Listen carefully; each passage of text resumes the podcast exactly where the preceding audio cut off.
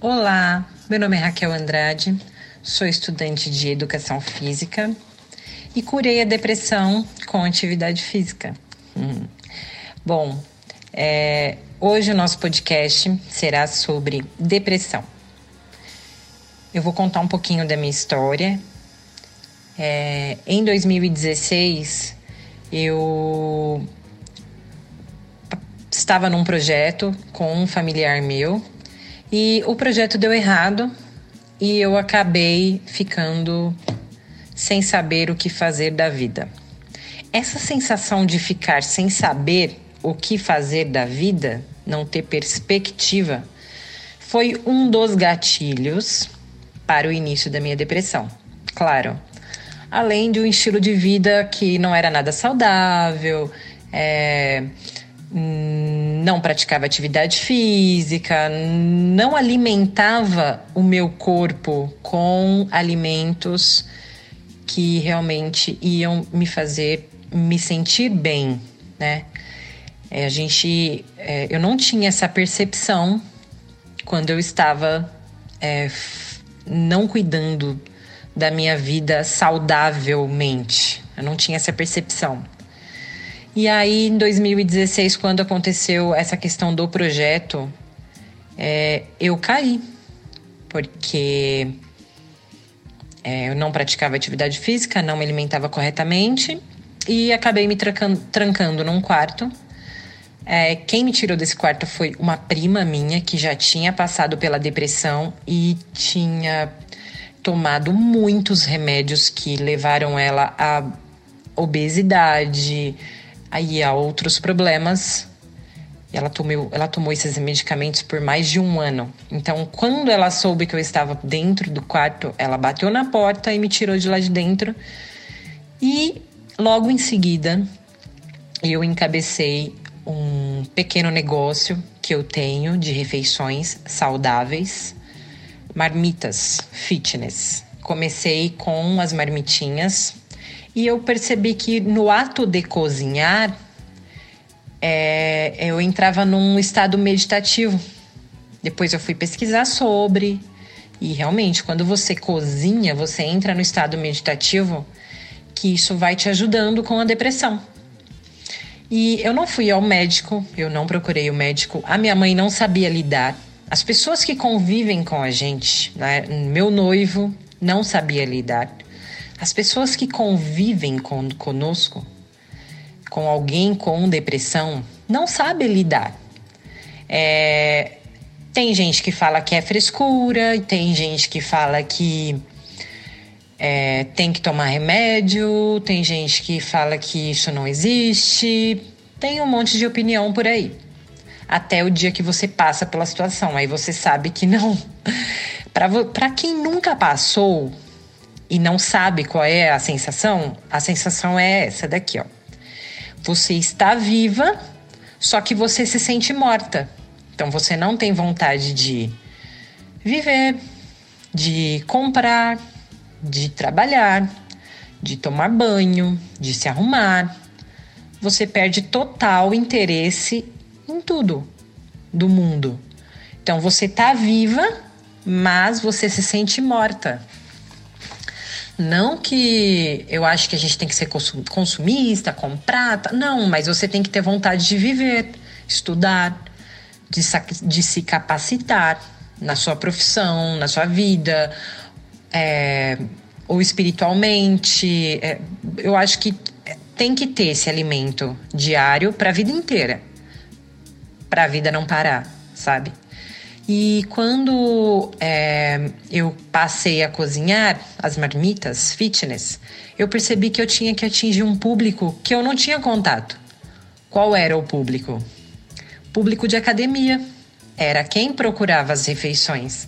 Era quem queria perder peso, é quem já quer manter um corpo bom, um corpo legal.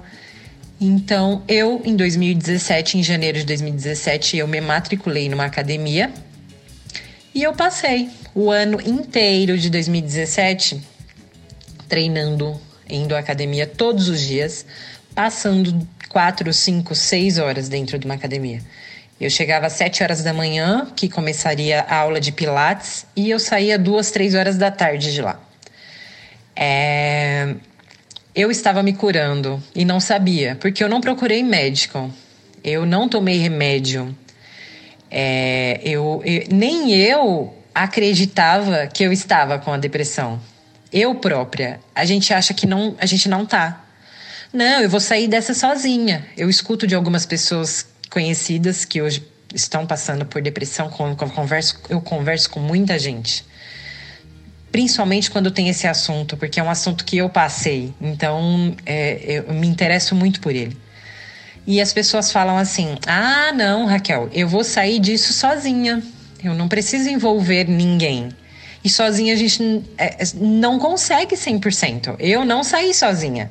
Eu tive a ajuda dos meus professores na academia, eu tive a ajuda das pessoas que faziam as aulas de dança comigo lá, nem sabem, mas essas pessoas me ajudaram a sair, né, daquele estado de depressão.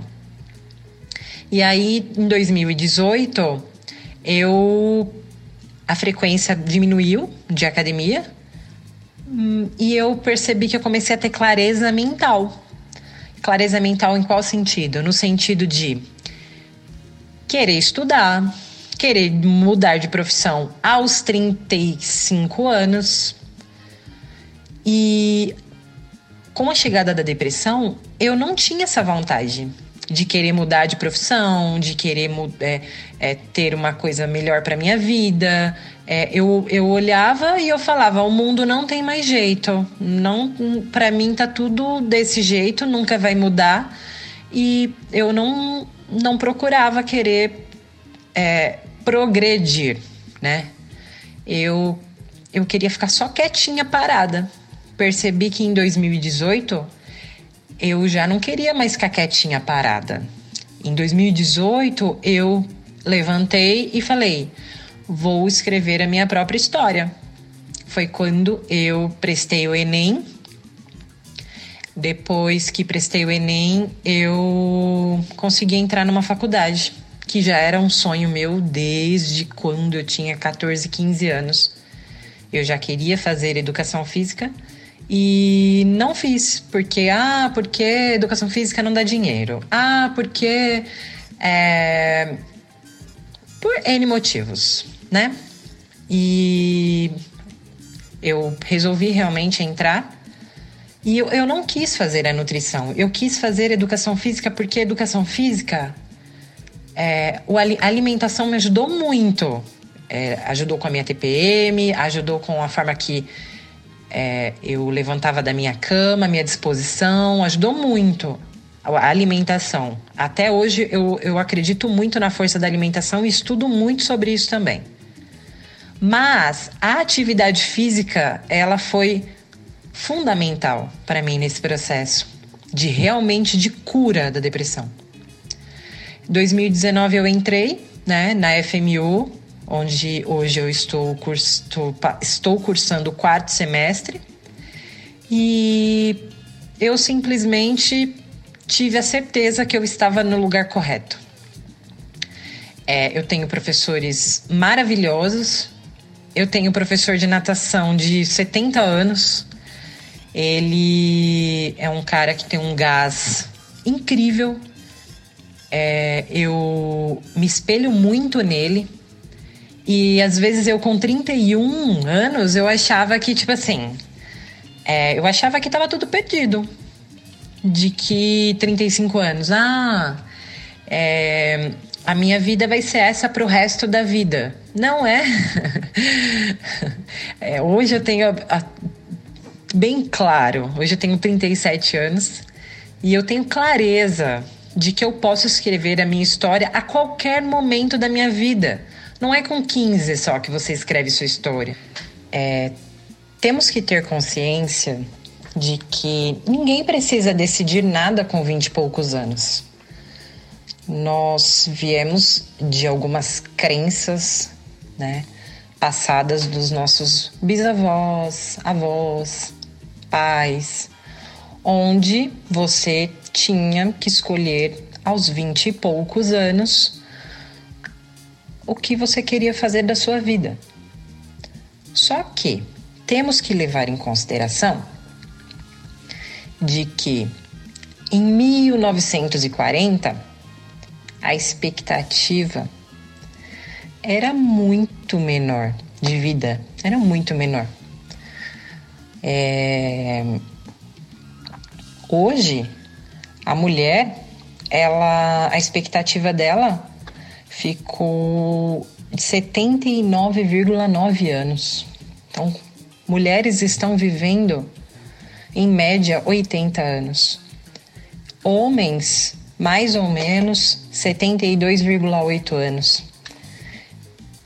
Então, claro que você tinha que decidir o que você ia fazer da sua vida com 20 anos antigamente. As pessoas viviam até 30, 40 anos, né? Faz todo sentido. Hoje, eu vou dar exemplo como eu, 37 anos. A expectativa para as mulheres de vida é 80, são 80, é viver 80 anos. Eu tenho bastante tempo pela frente. Eu venho da profissão de administradora financeira, mundo corporativo, totalmente diferente do que eu vivo atualmente. Hoje eu prezo qualidade de vida, hoje eu prezo menos menos estresse. Por, por eu já ter passado pelo mundo corporativo, saber como esse ambiente é estressante, como ele tira você do controle total da sua vida, né? Eu, quando a minha filha tinha dois anos, eu trabalhava. Um ano eu trabalhava. Então eu não vi essa fase de um ano dela, de dois anos dela. E aí, quando eu parei, que ela já tinha seus cinco, seis anos, foi quando eu caí nessa depressão. Porque eu parei e falei: o que vou fazer? Eu não posso mudar. Não via perspectiva. E já era o início da depressão não tinha perspectiva, é, não achava que as coisas iam dar certo para mim. E quando a depressão passou, é, com a atividade física, clareou, me trouxe uma clareza de que sim, eu posso aos 35 anos mudar de profissão. Sim, eu posso, com 35 anos, é, querer algo melhor. Está tudo bem. Só que no período que eu estava com depressão, isso não era claro para mim. Não era claro. Bom, é... a OMS fez um estudo e ela apresentou um número bem grande. São 340 milhões de pessoas afetadas hoje pela depressão ao redor do mundo. E é muita gente. É um número bem significante. É, há, há estudos dizendo também que a depressão ela, ela vai aparecer como a segunda causa maior de prejuízos globais na população em geral. Claro, não contávamos com a pandemia. Com a pandemia, é, os casos de depressão com certeza está aumentando. Converso com conhecidos, amigos, parceiros, e nessas conversas, como eu trabalho muito com bem-estar, qualidade de vida, geralmente essas pessoas que convivem comigo debatem muito sobre esses assuntos. E eu percebo que existem gatilhos de início de depressão. E, e, e geralmente eu falo: olha, cuidado com essa fala, porque isso pode desencadear, principalmente nessa pandemia. Bom, agora eu vou falar um pouquinho do lado oposto à depressão, que é uma vida regrada, equilibrada, onde ao pensar no alimento, você não pensa em satisfação própria, em prazer. Olhar para o alimento só como prazer. É, você tem que olhar para o alimento, procura olhar, procure olhar para o alimento como combustível, né? Você tem um carro, você sabe que naquele posto ali da Avenida dos Estados, por exemplo, vende qualquer posto, vende gasolina adulterada. Você vai abastecer o seu carro? Você vai pensar muito antes disso, porque depois você vai ter um prejuízo com o mecânico. É a mesma coisa o alimento para o nosso, para o nosso corpo. Estamos abarrotados de marketing, comerciais, é, na internet, na TV, no Google, em tudo. O que mais temos são comerciais, propagandas de alimentos e muitos alimentos processados, industrializados, onde o consumo desses alimentos vai também trazendo doenças que, que às vezes, muitas vezes, não aparecem é, em cinco anos. Eles vão aparecer depois de mais tempo de consumo. E se você tiver consciência de que uma alimentação saudável vai mexer com, seu, com a sua saúde mental, é, pronto. A sua relação com o alimento vai mudar. Ai, Raquel, mas eu tenho é, paladar infantil. Eu gosto dos alimentos que, que eu estava acostumada a comer na infância. Conheço muita gente assim. Quando você entender que a relação do seu alimento tem relação com a sua saúde mental, você vai parar de ter o paladar infantil. É o que eu espero. Porque eu tinha esse problema antes e hoje eu olho para o alimento como um alimento funcional. O que ele vai fazer, qual é a função dele dentro do meu corpo? Ele vai me dar mais é, vontade de praticar atividade física. Ou eu vou comer um bolo super recheado, comer um, um prato, um prato de lasanha, depois de sobremesa um pedaço de bolo recheado. É, qual é a minha, qual é a possibilidade de eu querer me, de me exercitar?